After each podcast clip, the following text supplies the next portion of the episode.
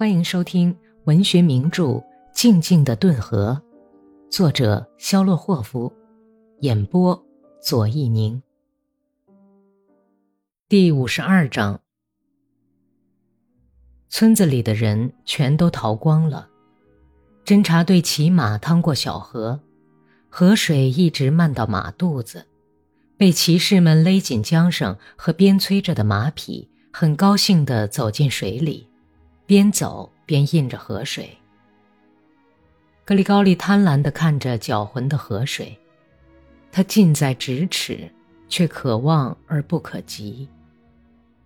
如果可以的话，他会立即从马鞍子上跳下来，衣服也不脱，就这样躺下去，听着催人欲睡的流水声，任凭河水把脊背和汗淋淋的胸膛浸得发冷发抖。在村外的山岗上，可以看到一个城市，方方的住宅，砖砌的楼房，一片片的花园和天主教堂的塔尖。中尉跑到山岗顶上，把望远镜放在眼睛上，看，他们在那里。他喊了一声，用左手手指招呼着。先是司务长，紧跟着是哥萨克。一个个的轮着爬上被太阳晒得滚烫的钢顶，仔细地看了一番。从这里看去，显得很小的人形在街上乱跑，车辆堵塞了街巷，骑马的人在奔驰。格里高利眯缝起眼睛，用手掌遮着阳光看去，连他们军服的颜色都看清楚了。城市附近有一些新掘好的。变成褐色的战壕，上面聚集了许多人。他们的人可真多！普罗霍尔惊愕地拉着长生说道。其余的人都没有作声，大家都被一种共同的感情支配着。格里高利听着自己加速跳动的心声，好像有一个矮小的但是很沉重的人。正在左胸上原地的咚咚跑步似的，他马上意识到，他看到这些外国人士的心情和他在演习时看到敌人时的心情迥然不同。中尉用铅笔在战地日记上记了些什么，司务长把哥萨克都赶下山岗，命令他们下马后又回到中尉那里。中尉用手指头招呼了一下格里高里。格里高利迈着两条麻木的腿走上去，中尉递给他一张折成四折的纸条。你的马比别人的好，你到团长那儿去一趟，用大跑速度。格里高利把文书藏在胸前的口袋里，来到马跟前，把制帽的皮带扣在下巴上。中尉看着格里高利的背影，等他骑上马，便把目光移到手表的字盘上。当格里高利把报告送到的时候，团长已经开到克罗列夫卡村去了。卡列金上校给副官下了个命令，副官就赶快跑到第一连去。第四连开过克罗列夫卡村，就像演习一样，迅速在村外展开。谢苗诺夫中尉已经带着第三排的哥萨克从山冈那里跑回来了。连队排齐了队形，因为马蝇叮咬，马直摇晃脑袋，嚼子哗啦哗啦直响。一连的马蹄声在中午的寂静中轰鸣。他们已经通过了村头最后的几家院落。波尔科夫尼科夫上尉骑在一匹身材匀称、跳跃不止的马上，跑到队伍前面。他紧握着缰绳，一只手上缠着马刀穗子。格里高利屏息等待着命令，伊莲已经在左翼不出声地展开队形，准备战斗。上尉从刀鞘里抽出马刀，刀身闪着暗淡的蓝光。他用马刀向右一指，又向左一指，然后向前一指，在耸起的马耳朵上方停住。格里高利脑子里翻译出了这个无声的口令。呈伞兵线前进。拿起长矛，收起马刀，冲锋！上尉猛喝一声，纵马冲去。大地在无数马蹄践踏下沉闷地呻吟着。格里高利刚刚把长矛放平，他的马被大队马匹的洪流一冲，也卷了进去，全速地飞奔起来。前面波尔科夫尼科夫上尉的身影在田野的灰色背景上波浪似的起伏着。一道黑乎乎的田垄不可阻挡地迎面飞来，一连发出了震动天地的喊声，这喊声也传染了四连。战马先将四腿蜷起，然后伸开，一跃就是几杀绳远。在一片震耳的尖叫声里。格里高利听到了还离得很远的噼噼啦啦的枪声。第一颗子弹响着从高空飞过，拖长的子弹长鸣声划破晴空。格里高利把烫手的长毛柄紧夹在腋下，夹的膀子都痛了，手掌一直在冒汗，像涂了一层粘液似的。子弹在他头顶飞鸣。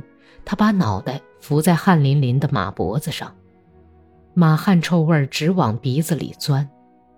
他像是从蒙着一层哈气的望远镜镜片里看到了战壕的褐色土坡和向城市溃逃的灰色人群。机关枪不停地扫射，喷出的子弹尖声呼啸着，像扇面似的在哥萨克们的头顶四散开去。他们已经冲到前面去了，马蹄扬起棉絮似的烟尘。格里高里的胸中，冲锋前觉得血液汹涌奔腾的那块地方，这会儿好像麻木了。除了耳朵里的响声和左脚指头上的疼痛以外，他什么感觉也没有了。被恐怖割掉了内容的思想。像个沉重的、缠得紧紧的线团，在脑子里乱滚。第一个落马的是利亚霍夫斯基少尉，普罗霍尔的马从他身上飞驰而过。格里高利回头看了一眼，记忆里留下了看到的片段印象：普罗霍尔的马从直挺挺的躺在地上的少尉身上跳过去以后，呲了呲牙，脖子一歪，也跌倒了。普罗霍尔也被弹离马鞍，飞落在地上。他那匹马的粉红色牙床和呲着的两排牙齿，以及仰面跌下、被从后面驰来的一个哥萨克的马蹄踏过的普罗霍尔，就像金刚钻划玻璃一样，刻在格里高利的记忆里，久久不能忘却。格里高利没有听见喊声，但是从普罗霍尔那紧贴到地面上、歪着嘴。眼睛努出眼眶的脸上可以看出，他一定惨叫过。继续有人倒下去，几个哥萨克连人带马一起倒下去。格里高利透过被风吹得满眼的泪水，直盯着眼前从战壕里跑出来的奥地利人的灰色人潮。排成整齐的伞兵队形从村子里冲出来的连队。现在已经凌乱不堪，跑在前面的队伍，包括格里高里，已经冲到战壕边，其余的人都还在后面的什么地方奔驰。一个身材高大、白眉毛的奥地利人，军帽扣在前额上，皱着眉跪在地上，几乎是对准格里高里放了一枪，射来的火热弹头烤痛了他的脸颊。格里高利挺起长矛，全力勒紧马缰。他扎下去的力量是那么猛，以致矛尖刺进那个跳起来的奥地利人身上之后，矛杆竟也扎进去一半。格里高利扎下去之后，还没来得及把长矛拔出来，却不得不在倒下去的身体重压下松开了矛杆，只觉得矛杆在哆嗦、抽搐。看见奥地利人轻身向后倒去，用弯曲的手指头乱拨乱抓毛柄，格里高利一只麻木的手抓住了马刀柄。奥地利人往城郊的街道逃去，哥萨克跃马直立在他们那密集的灰军服的上空。格里高利在丢下了长矛以后，最初的一刻，自己也不知道为什么拨转了马头。眼看着司务长呲着牙从他身边飞驰而过，格里高利用马刀平着在马身上拍了一下，马弓起脖颈，驮着他沿街飞奔前去。一个奥地利人连步枪都扔了，把军便帽攥在手里，吓得昏头昏脑，摇摇晃晃地顺着花园的铁栅栏跑着。格里高利看见了奥地利人那翘得高高的后脑勺。看见了他脖子上大汗湿透的衣领线缝。格里高利追上了他，受到周围的疯狂情绪的感染，他举起了马刀。奥地利人靠着铁栅栏跑，格里高利砍起来很不方便，于是他从马鞍子上把身子往下一探，斜握着马刀，在奥地利人的太阳穴上划了一下。奥地利人一声也没有喊叫。用两只手掌按住伤口，一转身，脊背靠在栅栏上。格里高利勒不住马，跑了过去。他拨转马头，又飞快地跑回来。奥地利人的四方脸吓得变成了长脸，变得像生铁一样黑。他把两只手贴在裤缝上，灰白的嘴唇不停地颤抖着。从他太阳穴上。斜着划过的马刀削下一片肉皮，那肉皮像块红色的破布似的挂在腮颊上。血流如注，淌到军服上。格里高利的目光和奥地利人的目光相遇了，两只充满了死亡恐怖的眼睛呆呆地望着他。奥地利人慢慢地弯下膝盖，他喉咙里咕噜咕噜地响着。格里高利皱起眉头，挥刀劈去。这一刀是抡圆了劈下去的，一下子就把头盖骨劈成了两半。奥地利人像滑倒了似的倒在地上，那半个头盖骨闷声落在马路的石头上。马长嘶一声跳起来，把格里高利驮到街当中去。街上响着稀疏的枪声。一匹流着汗沫的马拖着一个哥萨克的尸体从格里高里身旁跑过去。哥萨克死尸的一只脚挂在马凳里，马拖着这个浑身血肉模糊、赤裸的尸体在石头道上翻滚。格里高里只看见了红色的裤绦和卷成一团、扯到头顶上去的撕破了的草绿色衬衫。他脑袋昏昏沉沉，像灌了铅一样沉重。格里高利下了马，摇了摇头。随后赶来的三连的几个哥萨克从他身旁驰过。有人用军大衣抬着一个伤号，一群奥地利俘虏被赶着快步跑过去。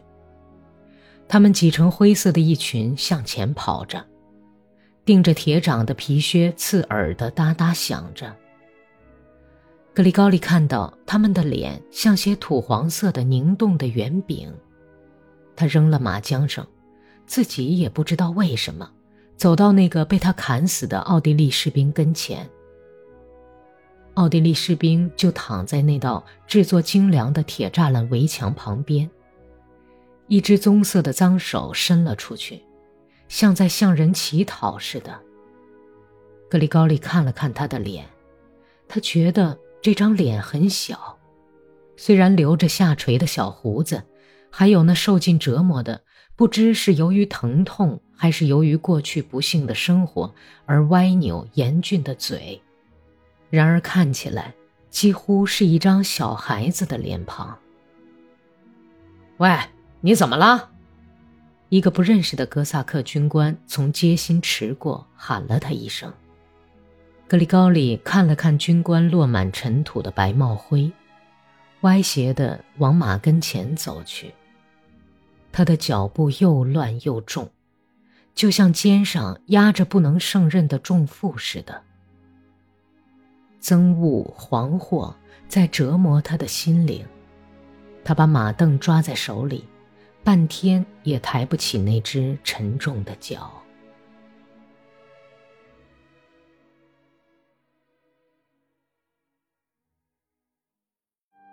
本集播讲完毕，感谢收听。